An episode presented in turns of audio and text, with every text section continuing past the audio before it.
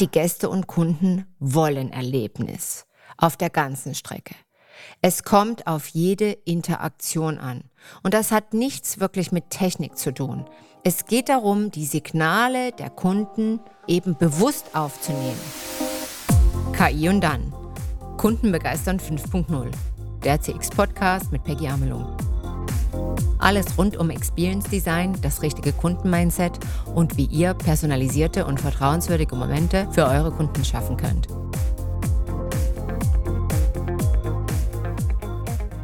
Herzlich willkommen zu einer neuen Podcast-Folge Buenos Dias aus dem Podcast-Studio hier in Barcelona.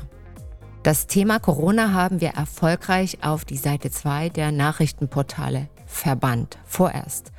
Und ehrlich gesagt, das tut gut so. Es ist Sommer 2021 und ja, wir haben die schwerste Krise seit Jahrzehnten anscheinend überwunden. Erstmalig hatten wir die Freiheit, in Alternativen zu denken, Neues auszuprobieren und uns grundlegend zu verändern. Doch haben wir diese Chance wirklich genutzt? Was hat sich in den Unternehmen konkret verändert? Wie viel der innovativen Konzepte aus den Corona-Lockdown-Ideenfabriken sind bereits umgesetzt worden? Was kommt denn wirklich bei Kunden an? Das ist ja schlussendlich, was uns interessiert. Stichwort Feedback. Und das kommt ja heute von mir. Und zwar von meiner ersten Reise nach 14 Monaten. Anhand von drei Beispielen teile ich mit euch meine Eindrücke und gebe euch konkrete Hinweise, worauf ihr meiner Meinung nach achten solltet, wenn, wenn es darum geht, das Kundenerlebnis grundlegend zu verbessern. Starten wir mit dem Thema, was wirklich ganz oben auf der Liste der Trends der Customer Experience steht, auch im Zuge der Digitalisierung, Thema Personalisierung. Mein Beispiel, Sarah Home.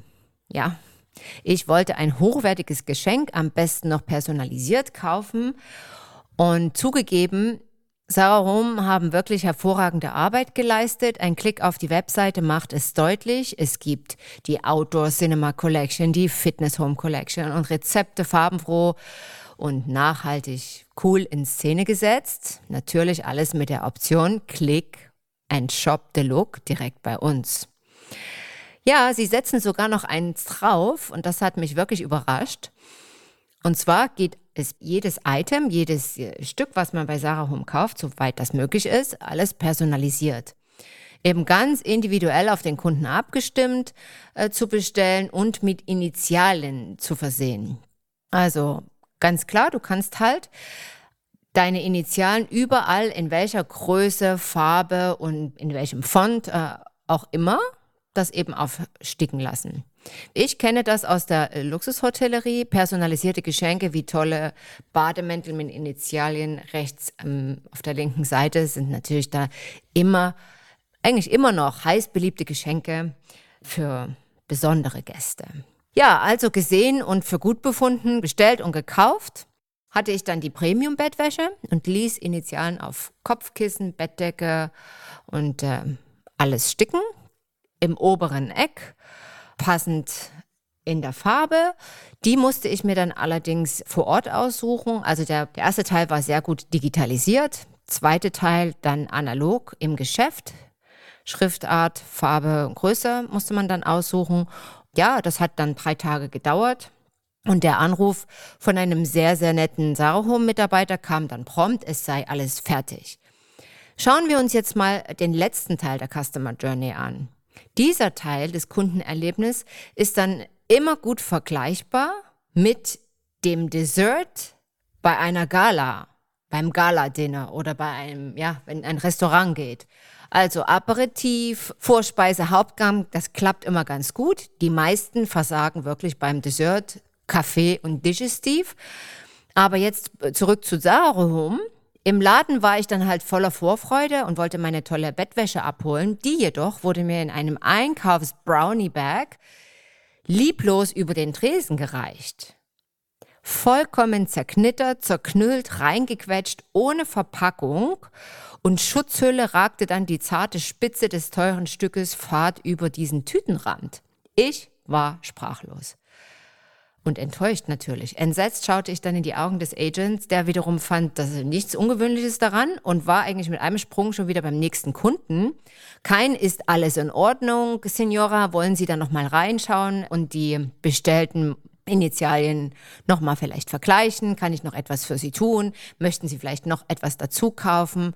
Ist es denn ein Geschenk? Dann können wir es auch verpacken. Mir wurde keine Aufmerksamkeit mehr geschenkt. Der Auftrag war abgeschlossen.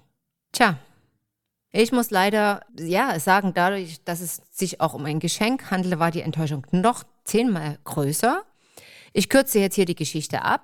Die Managerin wurde gerufen, die kam ins Spiel, die Wäsche wurde dann zum Bügeln gegeben, verpackt und mir auf meine Bitte allerdings hin nach Hause geschickt. Unterm Strich bitterer Beigeschmack, keine Entschuldigung, kein wirkliches Interesse an meiner Enttäuschung und Zeitverschwendung. Ich büßte immerhin eine Woche ein und das Geschenk kam verspätet dort an, wo es eigentlich hin sollte.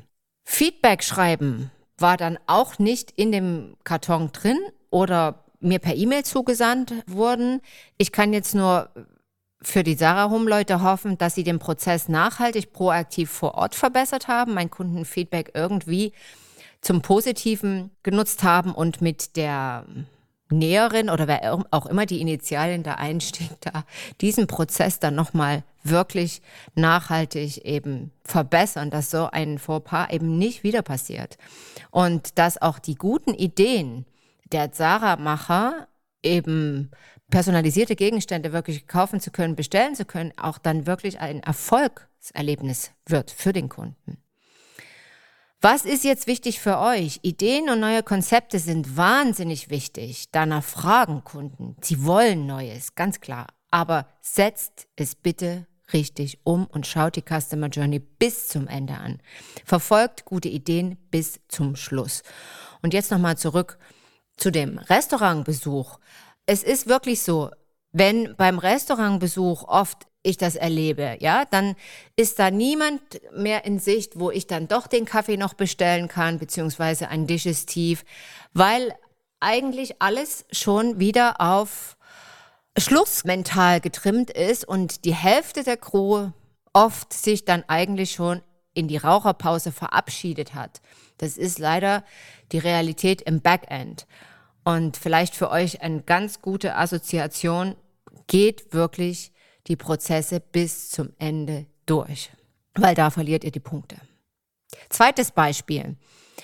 Zweites Beispiel ist Lufthansa. Ich bin natürlich geflogen, habe ich euch ja gesagt. Und da ist die Frage für mich gewesen, gibt es hier wirklich einen Vorher-Nachher-Effekt? Vorab, Lufthansa ist wirklich entschieden freundlicher. Besonders in Deutschland ist es mir aufgefallen.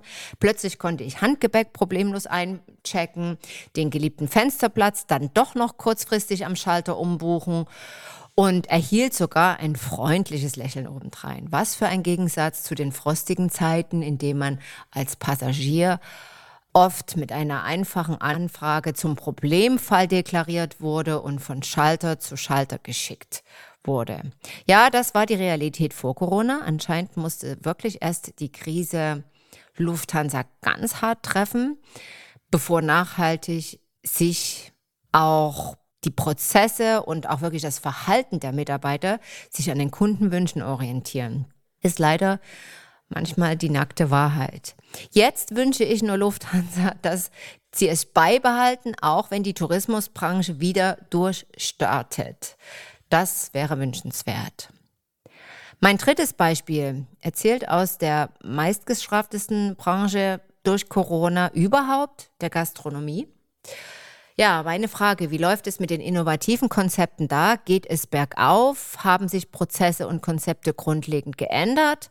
Und vor allem steht der Gast wirklich im Mittelpunkt jetzt?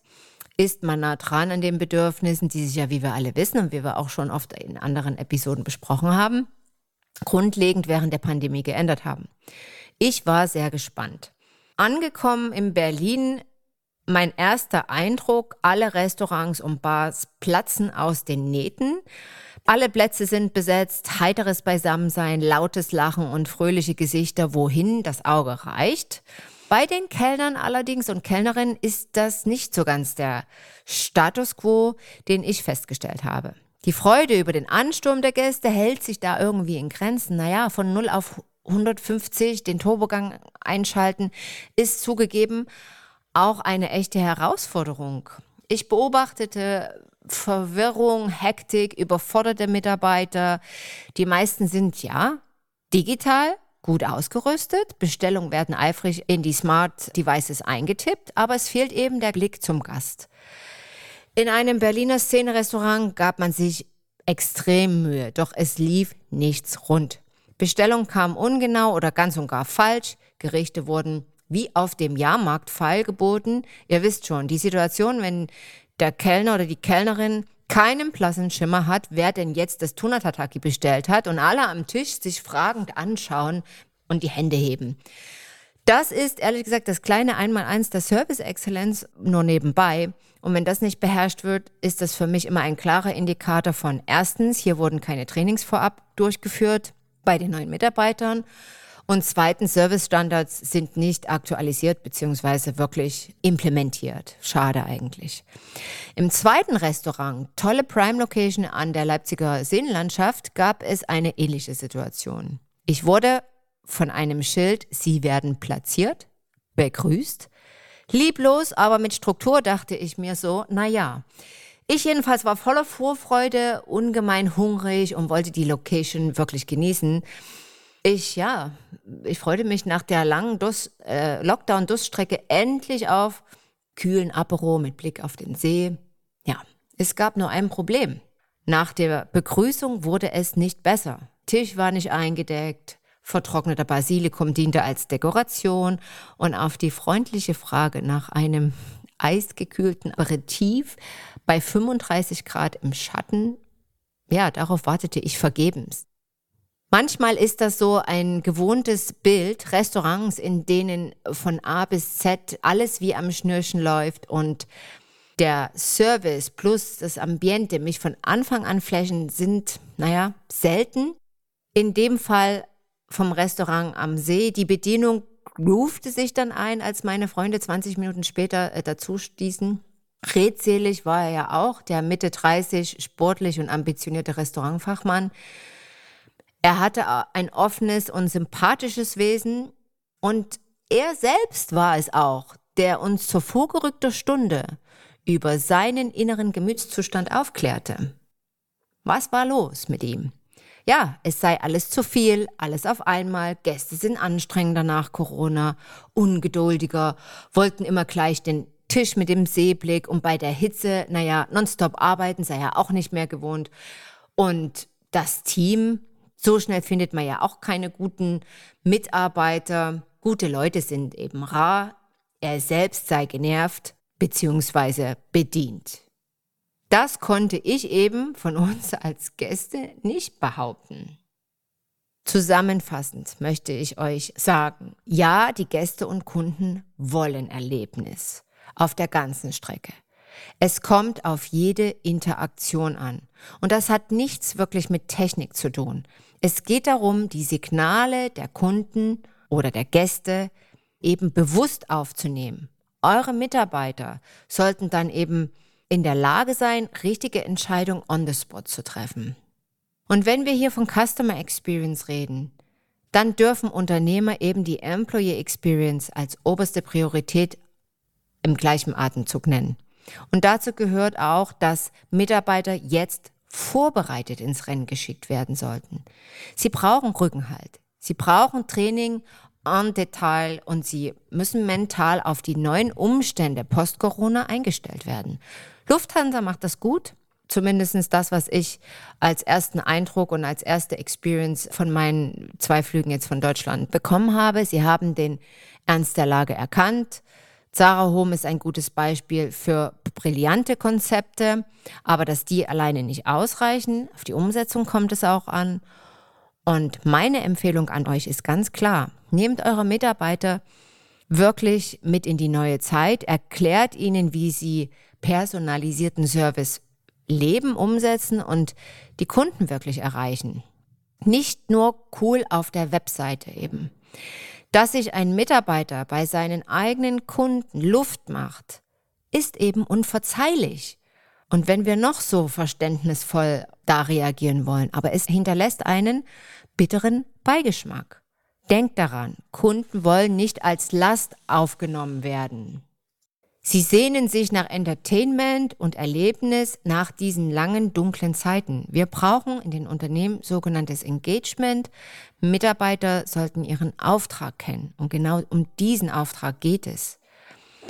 Profunde Mitarbeitertrainings sind besonders jetzt post-Corona das A und das O.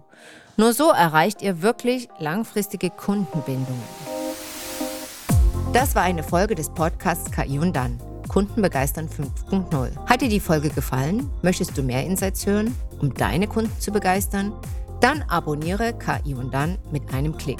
Freuen würde ich mich natürlich, wenn du den Podcast auch an deine Freunde und Businesspartner weiterempfehlen würdest. So bleibt ihr immer auf dem Laufenden. Du findest KI und dann auf allen gängigen Podcast-Kanälen wie Spotify, Amazon oder iTunes. Über eine 5-Sterne-Bewertung freue ich mich natürlich besonders. Mehr Informationen zu Themen, Seminaren und Aktuellem findet ihr auf www.amelung-partners.com oder auch Customer Experience Themen auf meinem Instagram-Account Amelung Partners.